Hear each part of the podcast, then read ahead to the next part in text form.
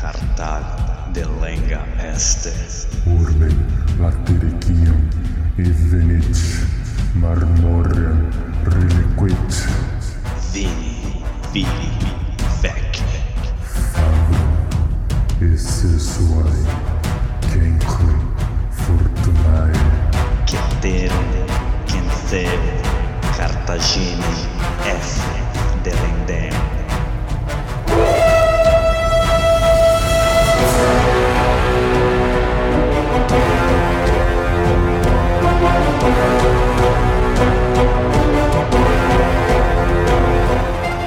Alô, amigos! Alô, galera! Estamos de volta para o centésimo sétimo episódio do podcast Roma Nua e Crua. Quem vos fala é Bruno Prandi, seu apresentador e editor deste humilde podcast. E para o nosso moral de recados, Moral de recados Roma nua e crua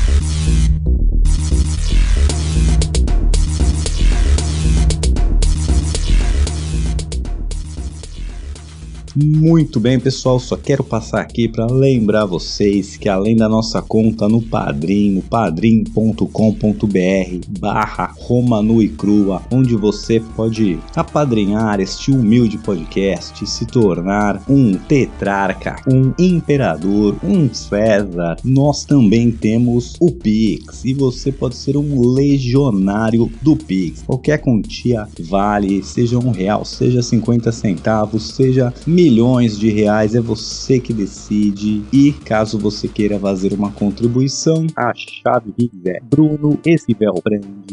brunoescivelbrand.gmail.com Então os links vão estar na descrição, fica aí a dica e bora aproveitar a deixa para saudar a nossa gloriosa tetrarquia.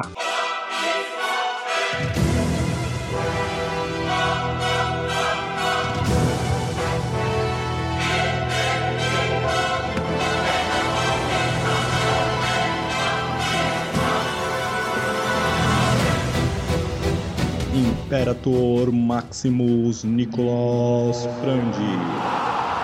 Nossos Césares Lucas Frandi, Álvaro Desidério e Mônica Unis. Recapitulando. Muito bem, pessoal. No último episódio, a gente entrou no que vai ser uma nova guerra civil. Os primeiros salvos ali, começando pelas províncias no leste, província da Síria, que estava com Dolabella. O Senado puxa o tapete, dá o comando pro Cássio. O Cássio chega lá com cerca de 12 legiões, vence o Dolabella em batalha e esse então se suicida. É, na província da Macedônia, quem estava ali teoricamente com o comando seria Caio Antônio, irmão de Marco Antônio, mas o Senado também puxou o tapete, passou para Marcos Bruto e o Marcos Bruto chega lá, expulsa o Caio Antônio de lá, assume o controle, mas o Caio Antônio não morre, ainda tá lá tentando aprontar alguma, mas o controle nas províncias do leste já estão nas mãos dos libertadores, dos assassinos de César. E continuam ali a junta forças e onde vai rolar o pior da guerra civil. Mas na península Itálica, ou para ser mais preciso, ao norte da Península Itálica, no que é a província da Gália Cisalpina, onde está acontecendo outra treta. Ali, Décimo Bruto, outro dos assassinos de JC, outro libertador, era o comandante, o governador oficial desta província. Porém, Marco Antônio, quando ainda era cônsul, consegue passar é, nas assembleias populares com a ajuda do nosso Otávio Otaviano uma legislação ali que dava esse comando para ele. Isso causa uma treta política, onde o Senado ali tenta interceder, Túlio Cícero tenta interceder, fazer um acordo para Marco Antônio pegar uma outra província e não causar tanta treta, já que o décimo bruto ainda seria o governador legal da Gália Cisalpina por mais um ano. O Marco Antônio não quer saber de fazer nenhum tipo de, de se comprometer, ele quer aquela província, tem tropas, é a província onde tem tropas mais perto da Itália, e é nessa treta aí que ele acaba sendo declarado inimigo do Estado, e o seu irmão, e a sua trupe toda. E Décimo Bruto é cercado por Marco Antônio na cidade de Mutina. O Marco Antônio vai lá, cerca o décimo, faz uma circunvalação, que são dois anéis de defesa, um primeiro cercando a cidade e outra cercando ali a parte de fora, com o exército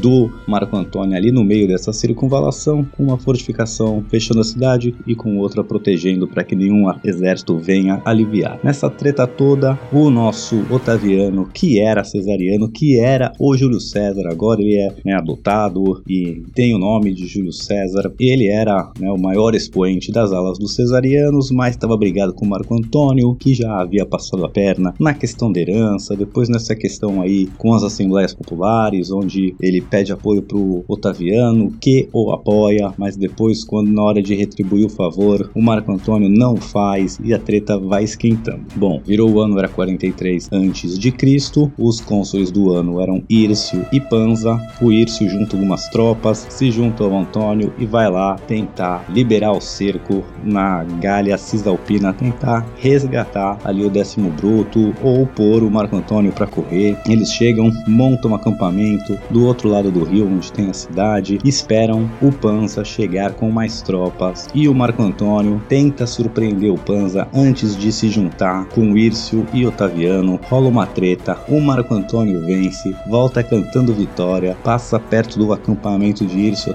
e Otaviano. Írcio sai com tropas e consegue vencer Marco Antônio. Então Marco Antônio estava cerca, cercando o décimo bruto antes que as forças do Írcio conseguissem se juntar com as forças do Panza, né? O Panza vinha trazendo mais tropas. O Marco Antônio tenta montar uma emboscada, dá certo, vence as tropas do Panza, fere o Panza, porém na volta lá pro seu cerco, para a cidade de Mutina, ele é atacado pro Írcio e sofre uma derrota. Então foi um empate e é daqui que vamos seguir nessa vida louca romana. Bora pro episódio de hoje. Roma, Roma, Roma, Roma, nua e crua.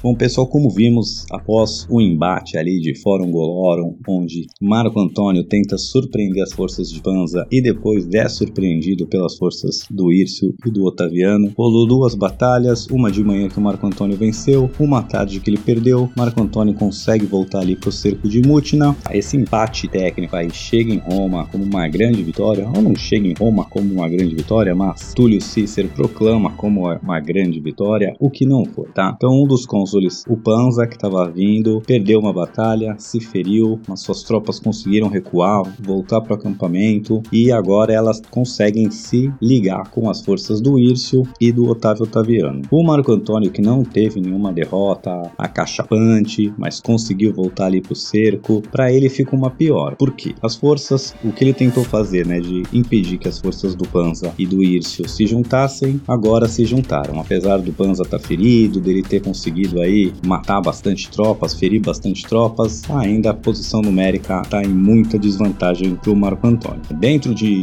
Mutina lá continua o décimo bruto preso, ele não tem muito o que fazer, mas o tempo agora é, conta mais a favor das tropas consulares, porque eles podem receber suprimentos, eles podem receber mais tropas, mais é, provisões, enquanto tanto Marco Antônio não tem muito de onde receber né, tropas, suprimentos, etc. E principalmente o décimo décimo bruto lá cercado dentro da cidade também não consegue receber nada. Porém, tem um exército ali pertinho que está tentando quebrar esse cerco. Bom, e como está a contagem das tropas agora? Não sei. Marco Antônio tinha cerca de quatro legiões, legiões muito casca-grossa, legiões muito bem treinadas, legiões veteranas ali do Júlio César. O décimo bruto tem duas legiões dentro da cidade de Mutina que está cercado e agora as tropas consulares do Írcio, do Panza e mais a guarda pessoal ali do nosso Otávio Otaviano se juntasse todas as tropas ali, dava quase oito legiões. Então a gente pode dizer ali que tinham dez legiões desses aliados aí, aliados entre aspas, né? Os cônsules mais o décimo bruto mais o Otavio, Otaviano com dez legiões e apenas quatro legiões ali do Marco Antônio. Mas o Marco Antônio estava de novo dentro da sua circunvalação, com defesas muito bem montadas, com tropas muito preparadas. Então não é que estava tão ruim para ele assim, mas já está estava piorando. Dá pra melhor, com certeza. Que a gente ia mudar melhor, já tava bom. Diz que ia mudar pra melhor, não tava muito bom. Tava meio ruim também. Tava ruim. Agora parece que piorou. Bom, o objetivo ali do, do cônsul, do Írcio, do Otaviano, era quebrar ali o cerco da cidade de Mutina, capturar o Marco Antônio, no mínimo pôr ele para correr. E agora com as tropas, né, com essas oito legiões ali, com as tropas dos cônsules, mais a guarda do Otávio Otaviano, eles estão procurando uma maneira de atacar. Eles ficam ali, passam alguns dias inspecionando as defesas do Marco Antônio, conhecendo os pontos e acham ali um ponto um pouco mais enfraquecido, onde a geografia ali, o terreno era meio acidentado e as defesas não puderam ser tão bem construídas e decidem que ali vai ocorrer um novo ataque. E vai começar então o pau. Bom, o Otávio Taviano e Ircio saem então com as suas tropas ali do seu acampamento, direcionam as forças direto para esse ponto aí um pouco enfraquecido, para esse ponto mais vulnerável e começam a atacar ali com todas as suas forças. O Marco Antônio então usa as suas defesas ali para proteger, para repelir os ataques e ele manda que a cavalaria saia de dentro da circunvalação e ataque as tropas, né, tente ali dispersar as tropas, as legiões que estão atacando a fortificação. O Írcio concentra seus ataques então ali nas defesas é, do Marco Antônio, enquanto o Otávio Taviano se põe a comandar as tropas que vão repelir a cavalaria. Enquanto esse ataque está rolando e o bicho está pegando, o décimo bruto de dentro da cidade de Mutina também começa a preparar um ataque ali de dentro da cidade para a primeira linha de defesa ali da circunvalação do Marco Antônio. Então começa um ataque de tudo que é lado, uma baita treta, uma baita confusão. Bom, o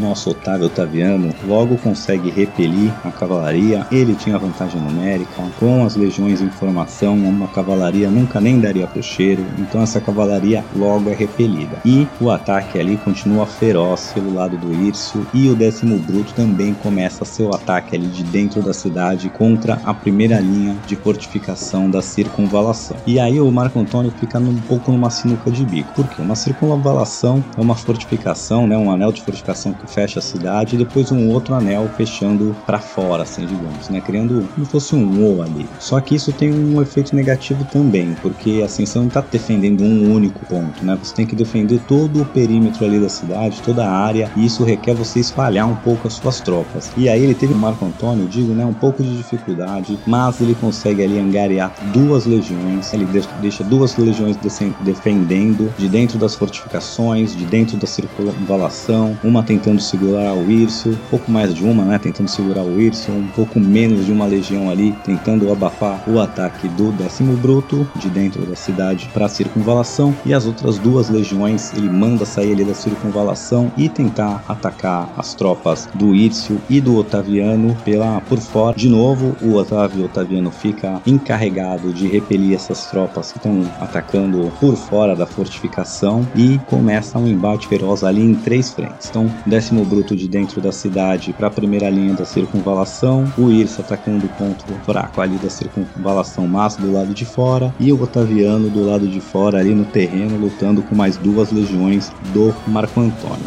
A batalha é feroz nas três frentes. O décimo bruto ele vai ter seu ataque ali repelido, ele vai, vai ter que voltar de volta para a cidade por não ter um ataque muito bem sucedido. Do lado de fora, Otávio Taviano contra as duas legiões que saíram ali tentando surpreender as tropas consulares também perdem, né? O Otaviano com uma superioridade numérica ali consegue então pôr essas tropas para correr. E o Irso que estava atacando ali o ponto fraco ali das defesas, ele também vai conseguindo ter algum sucesso, chega a quebrar ali parte das defesas, invadir a circunvalação, mas a quinta legião, que era a legião principal ali do Marco Antônio, mais grossa, ela consegue defender ali o Marco Antônio, seu acampamento, seu QG ali que estava dentro da circunvalação e no meio dessa treta toda, o Írcio supostamente se fere e morre. E por que supostamente, tá? Porque aí temos duas versões para essa história. Uma, a do historiador romano Apiano, ela fala que assim que o Otaviano pôs as tropas, né, as legiões que tinha que estavam lutando contra ele fora ali da circunvalação para correr, ele vai lá ajudar o Írcio, tenta ela ajudar. Quando percebe que o Ircio morreu na luta, ele vai pra linha de frente, ele luta ferozmente pra reaver o corpo do Ircio. E essa é uma das versões. A outra versão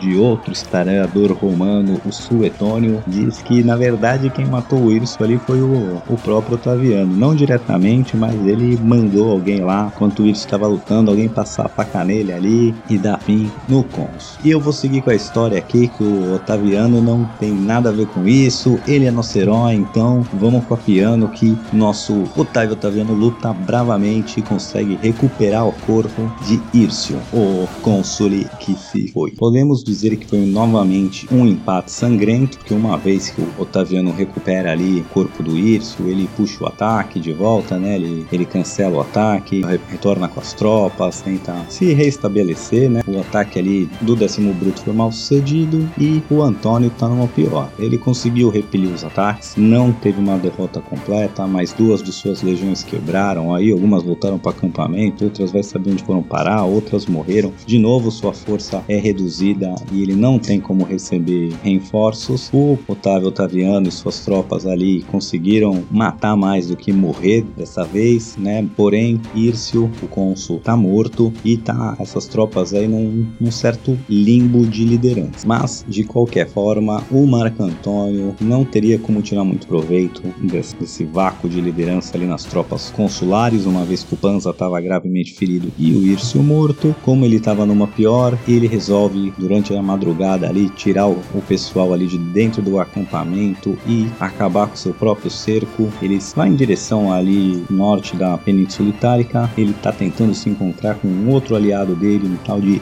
Vitídio, mas o cerco de Mutina acabou.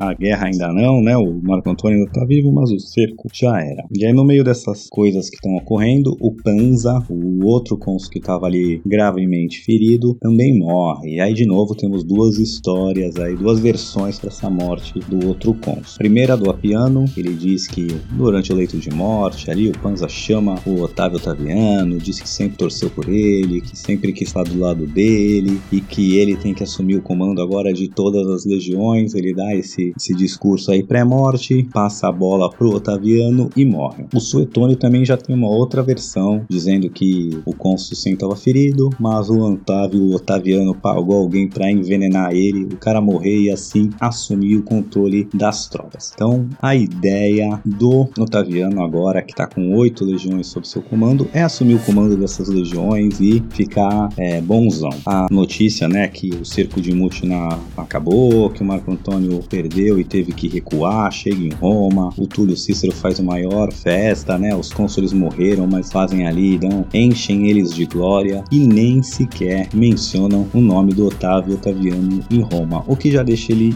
bem pé da vida. Mas o que vai revoltar o nosso Otávio Otaviano de vez e fazer ele quebrar com essa ala mais neutra aí, que não era nem cesariana, nem dos libertadores, é o fato de que o Túlio Cícero, ao invés de conceder o comando das tropas tropas pro Otávio Otaviano, ele pede pro Otávio Otaviano, não pede não, né? Ele ordena em nome do Senado. Isso é uma ordem que agora os, o comando dessas oito legiões passa então para o décimo Bruto. E lembrando que o décimo Bruto foi o cara que foi buscar o Júlio César em casa para ser assassinado, foi um, um, dos conspiradores ali mais ativos. Então o Otávio Otaviano, né, o nosso agora também podemos chamá-lo de Júlio César, uma vez que ele já assumiu o nome de Júlio César quando foi adotado, ele fica muito revoltado com isso. Ele foi usado pelo Marco Antônio para conseguir o que queria. Assim que o Marco Antônio conseguiu, o Marco Antônio puxou o tapete dele, aí ele se aliou com o Túlio Cícero Cícero, assim que Túlio Cícero conseguiu o que queria, né? Que era enfraquecer o Marco Antônio, puxou o tapete do, do nosso Otávio Otaviano e agora ele tá pé da vida com todo mundo, todo mundo tentando puxar o tapete dele, só porque ele é molecão, aí tem 19, 20 anos, todo mundo tá achando que pode engabelar o moleque, mas ele tá com oito legiões sob seu comando e ele responde a Túlio Cícero que não. Não. Ele não vai entregar o comando das tropas pro décimo bruto. Ele diz que as próprias tropas, muitas delas veteranas ali de Júlio César, jamais jamais obedeceriam um assassino do Júlio César e tal, e ele então meio que pega o comando dessas tropas para ele. Fica meio ali no limbo, né? Mas o Marco Antônio, como eu disse, sai do cerco de Mutina, vai descendo em direção ali ao sul, tentando se encontrar com um outro aliado, e o décimo bruto tenta dar uma ordem pro Otávio Otaviano interceptar ali o Marco Antônio e atacá-lo de novo. Só que o Otávio Otaviano se nega a cumprir qualquer ordem. Meu, quem é tu na fila do pão pra querer dar uma ordem aqui? Cala a boca e fica no teu cantinho. Bom, e com Otaviano se negando a passar o comando ou cumprir qualquer ordem do décimo bruto, a gente tem uma outra inflexão na história romana agora. Porque, de novo, agora os campos dos cesarianos, né, que estava dividido entre o pessoal do Marco Antônio, o pessoal do Otávio Otaviano e o pessoal mais em cima do muro ali, que é a galera do Lépido e tal, todo mundo meio que começa a se falar ali. Primeiro que o pessoal vai vendo as manobras, né, que o Túlio Cícero tá fazendo, que tá trazendo mais gente ali para cargos importantes em Roma, ou o pessoal que era da ala que lutou na Guerra Civil contra o Júlio César, o pessoal que era da ala do Pompeu, o pessoal mais neutro, o pessoal dos libertadores, e os cesarianos estão perdendo todos os cargos, toda a influência ali, e mais que isso, né, o, Cícero jogou um contra o outro, tava o Otaviano e o Marco Antônio brigando e se enfraquecendo. Então, o Lépido lá, que vai ser um, o terceiro grande cesariano aí, tirando o Marco Antônio e o Otaviano, ele organiza ali, não era só ele, tinha outros ali, cesarianos que também estavam na província da províncias ali na Espanha, na Gália Nabarenses, Gália Transalpina, e essa galera começa a se comunicar então e fala, Cara, por que, que a gente tá tretando entre si e vendo as alas anti-César assumirem cada vez mais poder em Roma, cada vez mais poder no político? Lá no leste já passaram o poder total pros libertadores, tá o, o Brutus, tá o Cássio lá, com grandes tropas, com total apoio do Senado. No Senado a gente tá perdendo posição, cadeiras e magistrados e cargos importantes. Então vamos, vamos se juntar, vamos reestabelecer a ala cesariana, vamos dar o dedinho aqui, virar todo mundo amigo de novo e vamos restabelecer os cesarianos. Logo, Marco Antônio aceita isso, ele, ele Vitídio, Lépido, outra galera ali vai se juntar. Não se juntaram ainda, né, fisicamente, estão se juntando ali em acordos, mas cada um ainda tá longe. Mas assim, juntando as tropas deles todos, já tinham cerca de 17 legiões que poderiam estar sob comando ali dos cesarianos. E no meio ainda tá o Otávio Otaviano, com controle de oito legiões, mas sem oficialmente poder comandar essas oito legiões, né? Ele não é, não tem anuência do Estado romano para comandar essas legiões, mas ele também já deixou bem claro que não vai abrir mão delas, que tá com elas, que agora essas legiões são deles, e ele tá é, ainda ressentido com Marco Antônio, ainda não se juntou oficialmente com ele, mas toda essa galera do cesariano já tá no chaveco. Vamos se juntar, vamos ser brother, vamos pôr as diferenças de lado, é, nossos inimigos são outros e tal, então ele já tá pendendo a se juntar e formar realmente a ala dos cesarianos novamente. Mas antes dele se juntar oficialmente com os cesarianos e reformar essa ala, ele manda uma comitiva ali dos seus soldados para a cidade de Roma para pedir o controle oficial das tropas. Será que isso vai dar certo? Não sei. A gente vai descobrir no episódio que vem, porque por hoje é só. Fique com a gente e até!